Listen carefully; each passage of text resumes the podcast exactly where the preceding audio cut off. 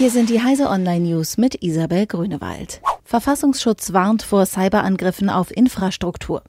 Verfassungsschutzpräsident Hans-Georg Maaßen hat im RBB Inforadio vor Cyberangriffen auf die kritische Infrastruktur in Deutschland gewarnt.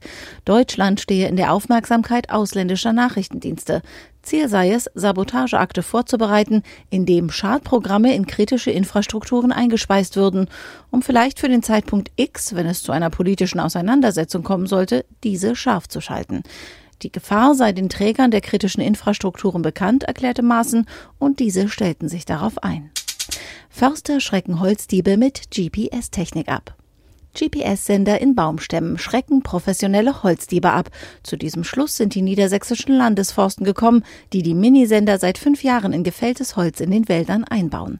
Seitdem werden deutlich weniger Bäume gestohlen. Zudem konnten Förster durch die satellitengestützte Technik schon mehrfach den Transportweg entwendeter Stämme nachverfolgen. Lachstransport per Hyperloop. Die norwegische Verkehrsinfrastruktur stellt Unternehmer oft auf eine harte Probe. Trotz vieler Tunnel und Brücken dauert der Transport von Waren sehr lang und ist teuer.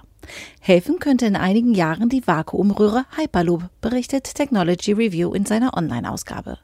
An der Forschungseinrichtung Sintef in Trondheim wird über ein Pilotprojekt nachgedacht, bei dem Lachs und Co. über das von Elon Musk erdachte System an die Absatzmärkte gelangen sollen. Eine Prototypanlage der Hyperloop soll rund 20 Millionen Euro kosten. Nintendo Classic Mini kommt im Juni zurück.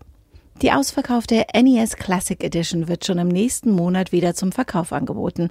Das teilte Nintendo via Twitter mit. Das gilt aber vorerst nur für den amerikanischen Markt. Wann genau Verkaufsstart in Deutschland ist, ist noch unklar. Die Classic Mini ist eine Neuauflage des Nintendo Entertainment Systems mit 30 vorinstallierten Nostalgiekrachern. Diese und alle weiteren aktuellen Nachrichten finden Sie auf heise.de.